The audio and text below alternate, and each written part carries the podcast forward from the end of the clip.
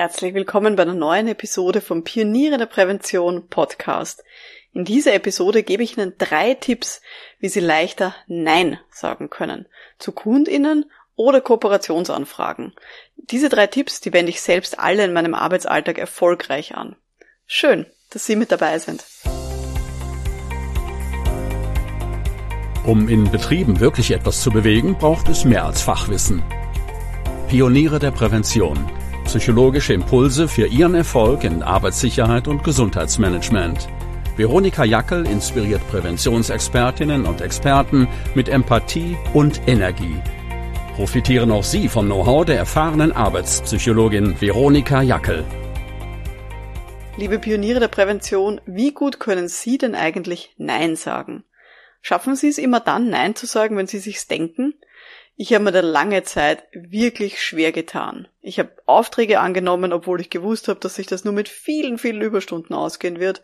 Ich habe mit Leuten zusammengearbeitet, auf die ich eigentlich keine Lust hatte. Und ich hätte viel, viel öfters Nein sagen sollen. Das war ein bitterer Lernprozess, muss ich ehrlich zugeben. Aber mittlerweile geht's leichter. Ich habe so meine Tricks gefunden, ähm, auch gemeinsam mit anderen Kolleginnen und Kollegen habe ich mich da ähm, ein bisschen austauschen dürfen. Ja, und jetzt kann ich eben im richtigen Moment, kann ich deutlich leichter Nein sagen. Ich kenne es leider sehr häufig, dass zum Beispiel viele Leute selbstständig sein wollen, damit sie frei sind und ihre Freiheiten ausleben können. Aber wenn man dann wirklich selbstständig ist, dann kommt man drauf, in Wirklichkeit, dass man noch viel abhängiger ist von den ganzen Kundinnen und Kunden. Das heißt, man hat dann nicht eine Führungskraft, so wie als angestellte Person, wo man sagen kann, wie schaut's jetzt aus, welche Prioritäten soll ich setzen, sondern man hat ganz viele Führungskräfte. Jeder Kunde, jede Kundin ist für mich eine Führungskraft von mir und jeder von denen glaubt, dass sie die wichtigsten sind. Und deswegen ist es für mich so extrem wichtig, dass ich Nein sagen kann und dass ich das eben auch gelernt habe. Und zwar zu allen Dingen, die jetzt nicht unbedingt notwendig sind. Also auch, dass Sie Nein sagen lernen, ist für Sie da besonders wichtig, egal ob Sie jetzt innerbetrieblich tätig sind und vielleicht von verschiedenen Abteilungen Anfragen bekommen oder eben, wenn Sie genauso selbstständig sind wie ich dass sie beispielsweise Nein sagen lernen äh, zu Kundinnen oder Projekten, die nicht perfekt zu ihnen passen. Oder zu Kooperationsanfragen von Leuten, die sie nicht gut kennen. Oder überhaupt zu Projekten, wenn ihr Kalender übervoll ist. Auch dann sollten Sie eine Art und Weise im Hinterkopf haben, wie Sie auf höfliche Art und Weise da wirklich Nein sagen können. Weil es geht uns ja nicht darum, dass wir irgendwen vor den Kopf stoßen, aber trotzdem müssen wir einfach gewisse Dinge ablehnen. Es ist ein Irrglaube, dass immer die anderen die Könige und Königinnen sein müssen und dass wir ständig für die Projekte machen. Natürlich ist unsere betriebliche Prävention super wichtig, ganz klar. Und wir wollen ja, dass was weitergeht, egal ob das jetzt bei unseren Kundinnen ist oder in unserem Betrieb. Aber es ist auch ganz normal, dass man nur eingeschränkt verfügbar ist und nicht die ganze Zeit hüpfen muss, nur weil irgendwer jetzt gerade Zeit hat für uns. Also das ist auch ganz, ganz wichtig. Und ich finde, Ganz ehrlich, es zeigt ja auch von guter Arbeit, wenn unser Kalender gut gebucht ist und wenn wir da ziemlich viele Aufträge haben und viele, viele Projekte schon am Laufen haben. Ich finde sie auf der anderen Seite eher seltsam, wenn mir zum Beispiel ein Dienstleister empfohlen wird, wie keine Ahnung, eine gute Ärztin oder ein toller Fliesenleger, und diese Person hat dann gleich am nächsten Tag einen Termin für mich und macht dann gleich irgendwie alles, was ich möchte. Das ist doch auch komisch, oder? Also von dem her finde ich es ganz wichtig, Nein sagen lernen. Das heißt nicht auf der anderen Seite, dass ich mich künstlich verknappe und ständig Nein sage, auch wenn ich eigentlich Zeit hätte. Aber das heißt für mich, haben Sie kein schlechtes Gewissen, wenn Sie mal Nein sagen. Leute, die von mir sofort was brauchen und das nicht einsehen, wenn das nicht geht, mit denen will ich doch eh nicht zusammenarbeiten, oder? Dafür sind doch irgendwie mir die Ansprüche zu hoch, wie ich arbeiten möchte. Und meine eigene psychische Gesundheit ist mir viel zu wertvoll dafür. Also da sind wir ganz wirklich auch im Hinterkopf behalten, Ihre psychische Gesundheit ist extrem wichtig und wenn Sie nicht Nein sagen lernen, dann heißt das auch, dass Sie ständig Ja sagen zu irgendwelchen Projekten und das ist nicht gesund für die Art und Weise, wie Sie dann arbeiten. Deswegen gibt es jetzt von mir drei Tipps, die ich eben auch selber schon umsetze, ähm, wie man leichter Nein sagen kann und wie man das lernen kann. Tipp Nummer eins, ganz eine wichtige Geschichte. Schauen Sie, dass Sie Ihren Kalender fix einteilen. Ich zum Beispiel habe Montag und Freitag frei für lauter interne Arbeiten. Das heißt, dass ich Kundentermine echt nur im allerletzten Notfall an Montagen oder Freitagen mache. Und in der Regel, in 99 Prozent aller Fälle, mache ich Kundentermine nur Dienstag, Mittwoch und Donnerstag. Das hat ziemlich lang gedauert. Aber das war dann schon sehr, sehr wichtig, dass ich das für mich so umgesetzt habe. Und das habe ich eben für mich und auch für alle meine Mitarbeiterinnen so. Warum?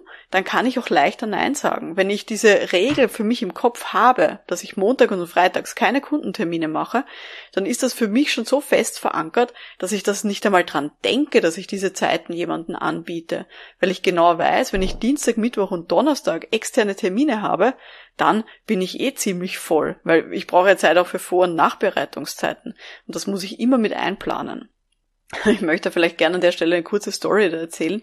Eine frühere Mitarbeiterin von mir, die bei mir eben fix gearbeitet hat, die hat sich dann später selbstständig gemacht. Wie sie bei mir noch gearbeitet hat, war das auch klar. Montag und Freitag sind wir eben im Büro, können uns absprechen.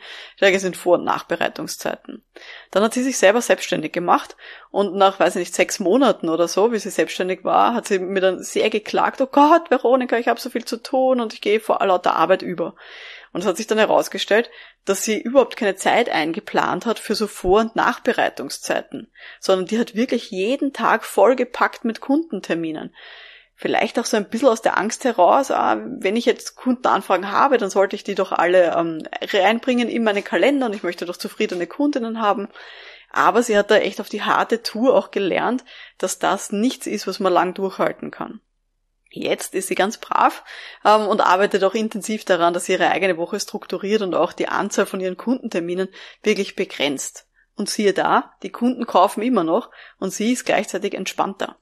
Und da hilft eben so eine fixe Kalendereinteilung, eben dann auch Nein sagen zu lernen. Wenn ich immer nur mir anschaue, wann habe ich freie Slots und sage zum Beispiel, ich mache nur drei Workshops pro Woche und die mache ich nur, keine Ahnung, Dienstagvormittag, Mittwochnachmittag, Donnerstagvormittag und dann ist die Woche voll, weil dann brauche ich eh genug Zeit eben für Vor- und Nachbereitung, dann fällt es eben auch leichter, hier Nein zu sagen, wenn Anfragen kommen für, weiß ich nicht, einen Freitagnachmittag, weil da arbeitet man dann nicht.